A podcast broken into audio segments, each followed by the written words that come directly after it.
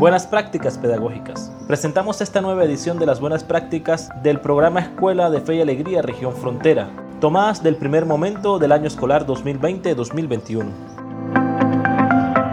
En todos nuestros centros en los estados Táchira y Apure tenemos de esos maestros superhéroes que se las ingenian para seguir salvando la educación.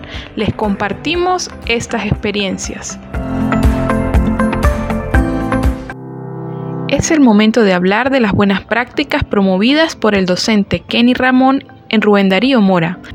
Este docente se vale de los saberes populares y junto a un grupo de estudiantes investigaron los usos de la limonaria como medicina alternativa natural. Todas las bondades fueron recopiladas en materiales audiovisuales.